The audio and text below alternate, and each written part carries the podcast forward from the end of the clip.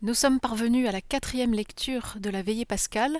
Elle est tirée du livre d'Isaïe au chapitre 54 et elle s'intitule ainsi Dans sa miséricorde éternelle, le Seigneur, ton Rédempteur, a pitié de toi. Découvrons comment déjà Isaïe nous emmène vers le chemin pascal.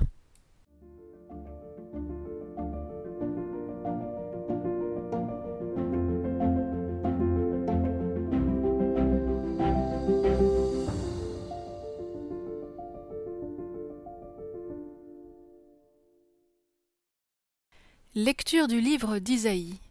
Crie de joie, femme stérile, toi qui n'as pas enfanté, jubile, éclate en cri de joie, toi qui n'as pas connu les douleurs, car les fils de la délaissée seront plus nombreux que les fils de l'épouse, dit le Seigneur. Élargis l'espace de ta tente, déploie sans hésiter la toile de ta demeure, allonge tes cordages, renforce tes piquets, car tu vas déborder à droite et à gauche. Ta descendance dépossédera les nations, elle peuplera des villes désertées. Ne crains pas, tu ne connaîtras plus la honte. Ne tiens pas compte des outrages. Tu n'auras plus à rougir. Tu oublieras la honte de ta jeunesse. Tu ne te rappelleras plus le déshonneur de ton veuvage. Car ton époux, c'est celui qui t'a faite. Son nom est le Seigneur Sabaoth. Ton racheteur, c'est le Saint d'Israël. Il s'appelle Dieu de toute la terre. Oui, comme une femme abandonnée, accablée, le Seigneur te rappelle. Est-ce que l'on rejette la femme de sa jeunesse, dit ton Dieu? Un court instant je t'avais abandonné, mais dans ma grande tendresse je te ramènerai. Quand ma colère a débordé un instant, je t'avais caché ma face, mais dans mon éternelle fidélité, je te montre ma tendresse, dit le Seigneur, ton racheteur. Je ferai comme au temps de Noé, quand j'ai juré que les eaux ne submergeraient plus la terre. De même je jure de ne plus m'irriter contre toi et de ne plus te menacer. Même si les montagnes s'écartaient, si les collines s'ébranlaient, ma fidélité ne s'écarterait pas de toi, mon alliance de paix ne serait pas ébranlée, dit le Seigneur, qui te montre sa tendresse. Jérusalem, malheureuse, battue par la tempête, inconsolée, Voici que je vais sertir tes pierres et poser tes fondations sur des saphirs. Je ferai tes créneaux avec des rubis, tes portes en cristal de roche, et toute ton enceinte avec des pierres précieuses.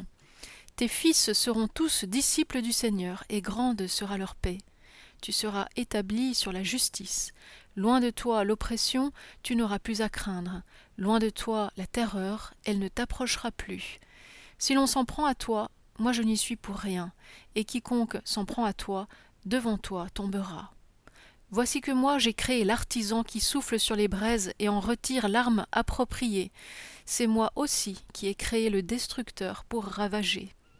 Toute arme forgée contre toi restera inefficace.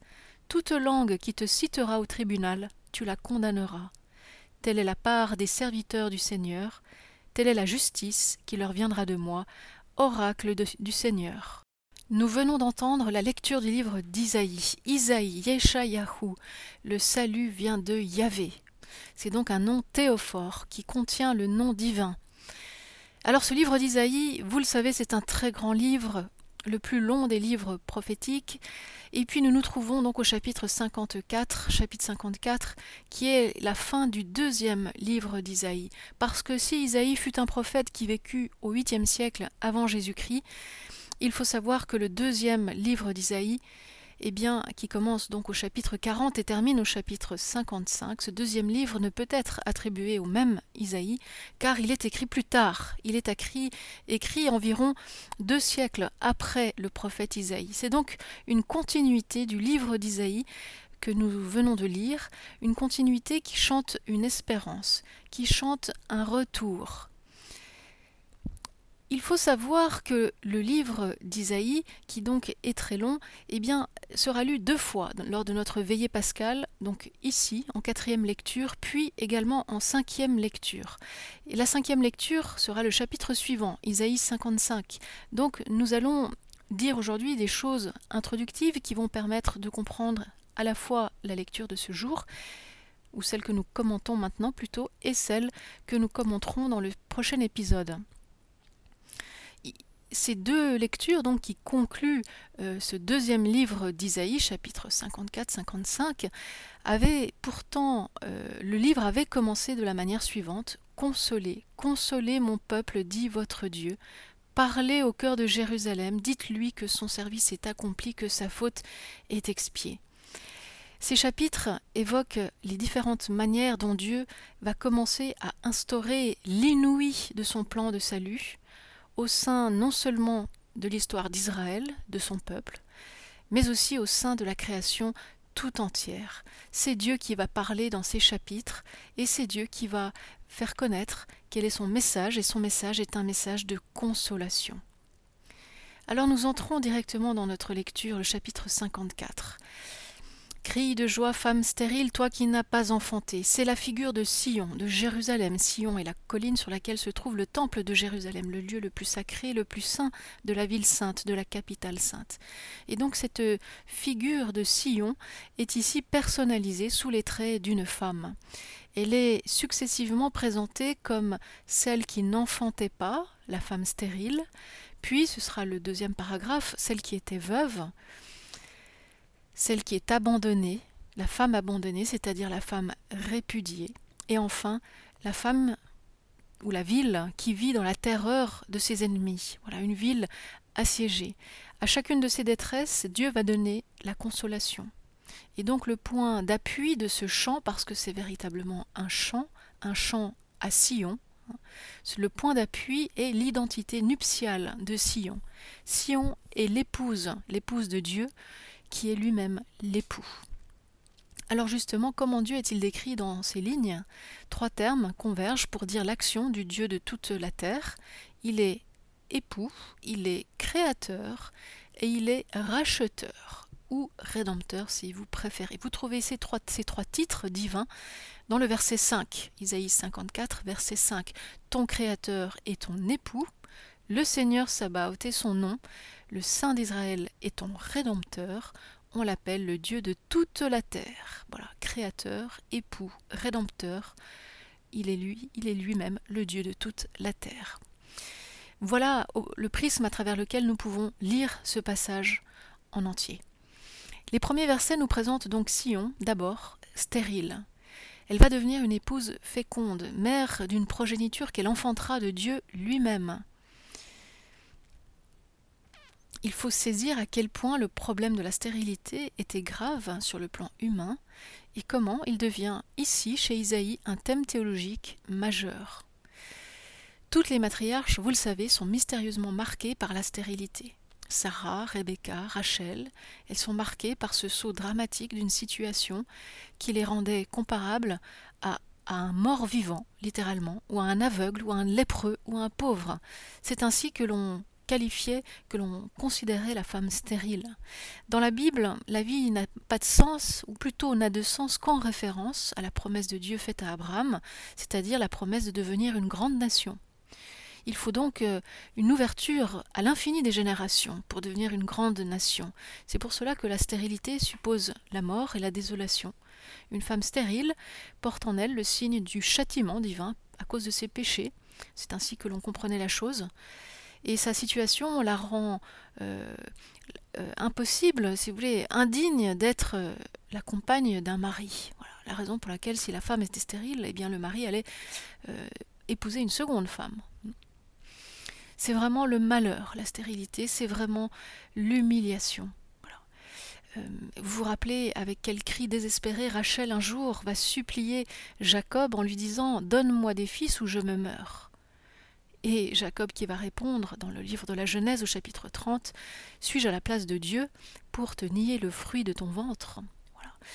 La fécondité n'est donnée, ne vient que de Dieu. C'est un don de Dieu. C'est quelque chose qui échappe aux hommes. C'est le plus grand malheur. Puisqu'on ne peut expliquer les causes de, la stérilité, eh bien, on l'attribue au péché. Voilà. Donc la femme stérile, c'est la femme qui, qui est châtiée pour ses fautes.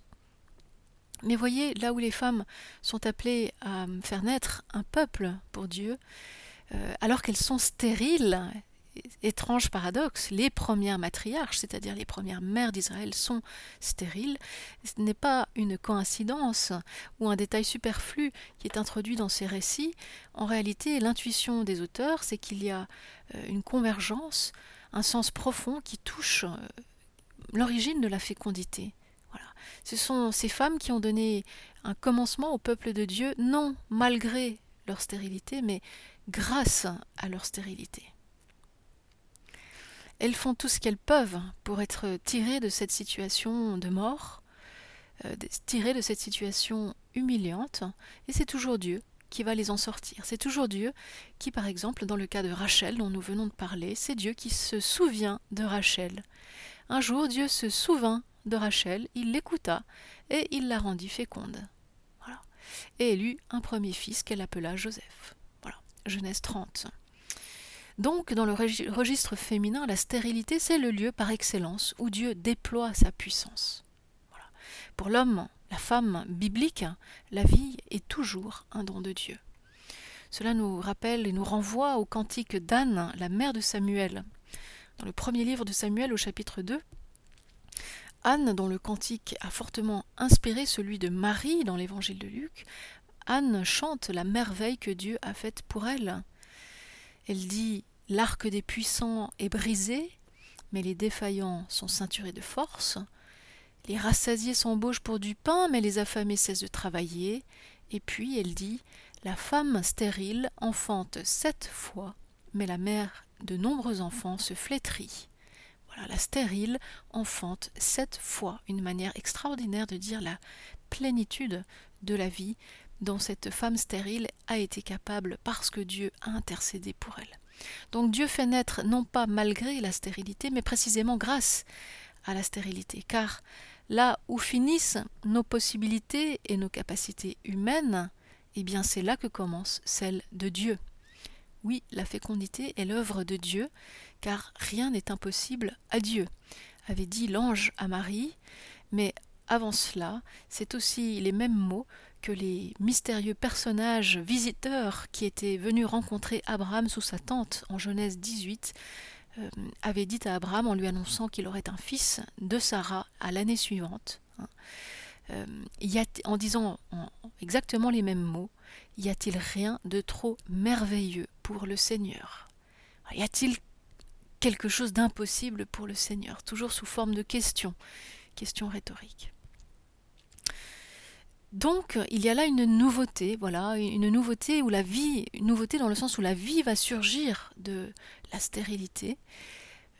Et dans cet oracle prophétique, qui est le chapitre 54 d'Isaïe, où est célébrée la veuve, la stérile, qui va désormais être comblée d'une progéniture innombrable, il devient de plus en plus clair que le salut ne peut pas se penser à distance de cette fécondité maternelle, ou plutôt que cette fécondité maternelle offre les catégories de pensée du salut de Dieu.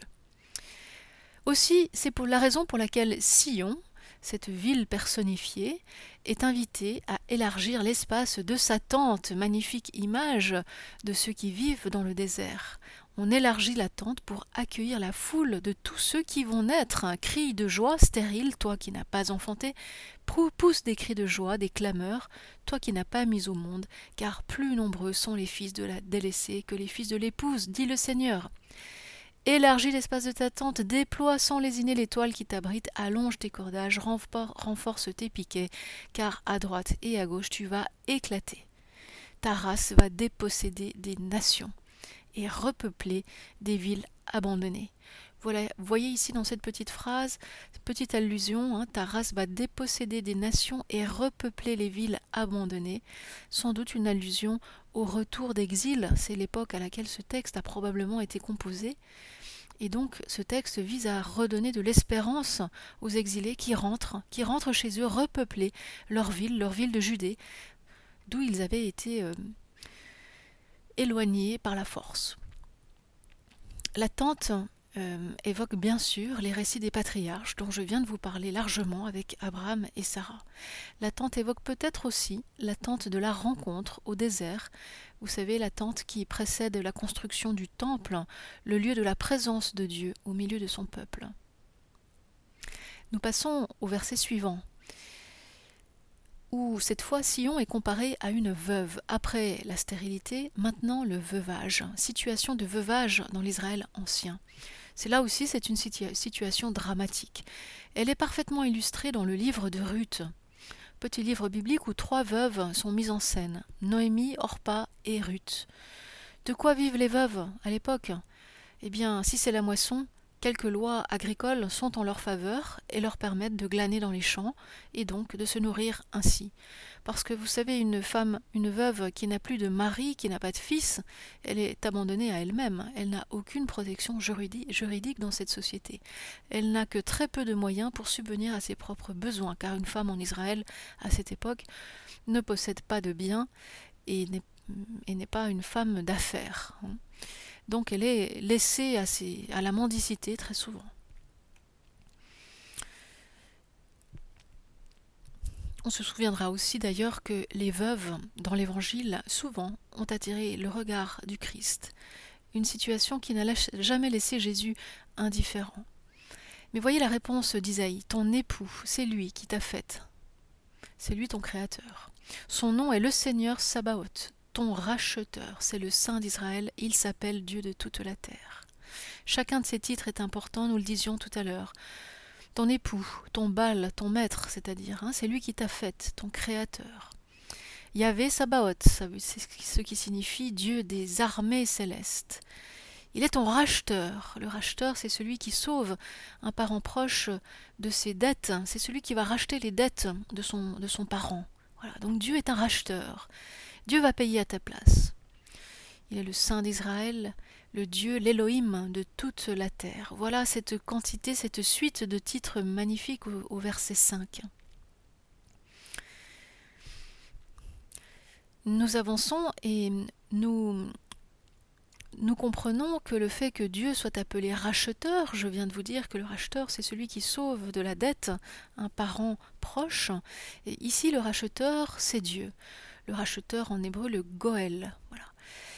Lorsque c'est Dieu qui a ce rôle de Goël, de racheteur dans les textes bibliques, c'est souvent la caractéristique de textes justement issus de cette période difficile, exilique et post-exilique, qui correspond à quoi? En fait, à une nouvelle espérance. Au fond, euh, celui qui nous sauve de notre malheur, ce ne sont plus des hommes, mais c'est Dieu. La foi d'Israël va être fortement euh, épurée ou transformée ou renouvelé, si vous voulez, à cette époque, puisque c'est Dieu à qui on va finalement attribuer les possibilités de nous sauver. Avant l'exil, on avait un roi, et c'était sur le roi que reposait la responsabilité du peuple. Là, après l'exil, nous n'avons plus de roi. Sur qui nous appuyons-nous? Qui va être notre racheteur? C'est Dieu. Nous avançons et puis nous lisons ensuite que cette figure de la ville sainte est comparée à une femme abandonnée, accablée. Mais le Seigneur te rappelle. Est-ce que l'on rejette la femme de sa jeunesse dit ton Dieu? Un court instant je t'avais abandonné, mais dans ma grande tendresse, La tendresse, vous savez, ce sont les entrailles maternelles. Racham, c'est ce mot qui signifie l'utérus, littéralement. Les entrailles maternelles. Dans ma grande tendresse, on le traduit ainsi parce qu'on ne saurait le traduire autrement. Cette tendresse toute maternelle de Dieu, dans ma grande tendresse, je te ramènerai. Ma colère avait débordé et un instant je t'avais caché ma face. Voyez, là c'est à nouveau une allusion au malheur de l'exil. Un instant je t'avais abandonné mais euh, je t'avais caché ma face. Mais dans mon éternelle fidélité, je vais te remontrer ma tendresse. Une deuxième fois, le mot racham est employé. La relation nuptiale, donc, matrimoniale, avait été orageuse. Pourtant, même si la condition de veuvage est d'abandonner est mentionné, ce n'est pas pour refaire le procès de péché de Jérusalem, mais c'est cette fois pour dire que Dieu renoue le lien. Dieu refait l'alliance en vertu de son amour indéfectible et que rien ne peut décourager. Peut-être faut-il rappeler que d'après le livre du Deutéronome au chapitre 24, il est stipulé qu'un époux ne devait jamais reprendre une femme répudiée. Eh bien, voyez ici comment en Isaïe 54, Dieu fait l'inverse c'est étonnant, c'est comme si Dieu contredisait sa propre loi, la loi qu'il a dictée à Moïse. Dieu est au-dessus de ses propres lois, lui seul peut les changer, et eh bien lui seul peut dire Moi je te reprends. La femme de ma jeunesse, celle que j'avais délaissée un instant, eh bien je la rappelle, je la reprends. Le texte poursuit Je ferai comme au temps de Noé quand j'ai juré que les eaux ne submergeraient plus la terre. Et bien de même, je jure de ne plus m'irriter contre toi, de ne plus te menacer. Voyez l'engagement de Dieu qui dit que désormais sa colère est éteinte, que sa fidélité plus jamais ne s'écartera, et qu'il scelle, il conclut à nouveau une alliance de paix, une alliance qui ne sera plus ébranlée je te montre, et troisième emploi de ce terme, racham, Dieu montre sa tendresse, sa tendresse toute maternelle. Cette, euh, cette, petite allusion à Noé est importante parce qu'elle est une référence à une alliance de type cosmique, universelle, qui est à la mesure de toute la Terre.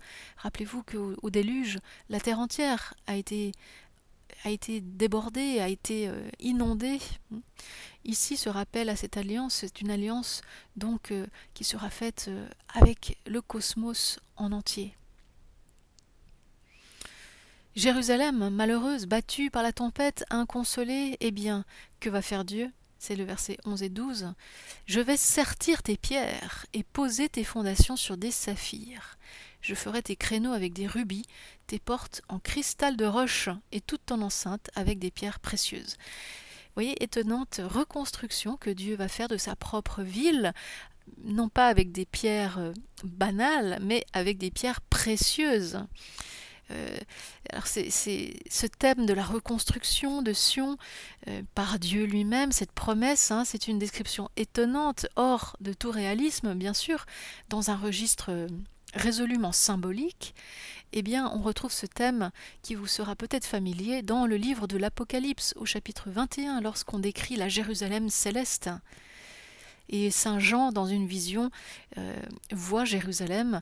Il me transporta en esprit sur une montagne. Il me montra la cité, sainte Jérusalem qui descendait du ciel de chez Dieu. Vous voyez, c'est toujours de chez Dieu, c'est Dieu qui l'a reconstruit.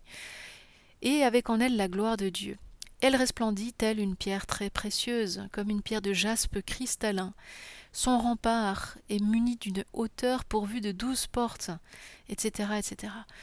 Donc ce type de description où, Jérusalem est reconstruite nous renvoie comme dans l'Apocalypse, finalement, à une vision eschatologique, une vision de la fin des temps, où Dieu euh, reprendra son épouse, la reconstruira.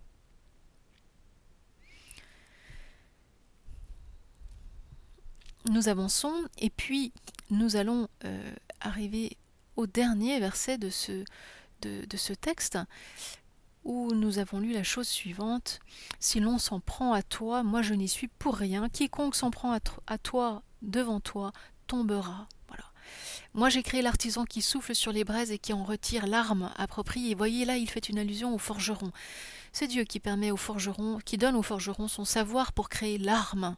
Voilà. Euh, eh bien Dieu dit toute arme forgée contre toi restera inefficace. Voilà.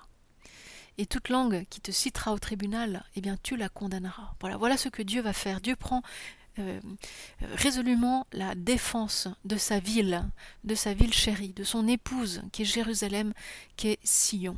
Alors pourquoi ce chant est-il lu, relu dans notre liturgie à la lumière de l'avènement du Christ? Comment peut-il éclairer notre vocation chrétienne? Eh bien, cet élargissement de la tente, cette tente qui grossit d'accueillir d'innombrables fils, il y a incontestablement là des mots qui tendent à l'Église, euh, qui font de l'Église une image de ce, qu'elle est dans sa réalité mystique, un peuple qui est à la fois engendré de Dieu, dans les eaux du baptême, et aussi mystérieusement qui est grossi de fils et de filles qui viennent dans ses eaux, et qu'il serait bien téméraire de prétendre dénombrer. L'Église est cette tente, ce lieu d'accueil, cette maison, et donc cette tente qui est appelée à s'ouvrir. Tout cela nous parle donc de naissance. Le baptême n'est-il pas une naissance? Pâques n'est-il pas une naissance puisque le Christ traverse la mort pour en sortir victorieux, euh, né de nouveau, premier-né d'entre les morts? Donc tout cela qui nous parle d'une naissance, d'une expérience charnelle, d'une expérience spirituelle, c'est ainsi d'ailleurs que Jésus dira un jour, dira un jour euh, à Nicodème qu'il faut naître de Dieu, qu'il faut naître à nouveau. Nicodème va s'en étonner. Et de fait, chaque naissance s'ouvre sur ce qui encore jamais ne fut, naître de Dieu. Tout comme le peuple d'Israël surgit de la victoire sur la stérilité à travers quelques matriarches, dont Rachel, ainsi l'Église surgit-elle comme une naissance.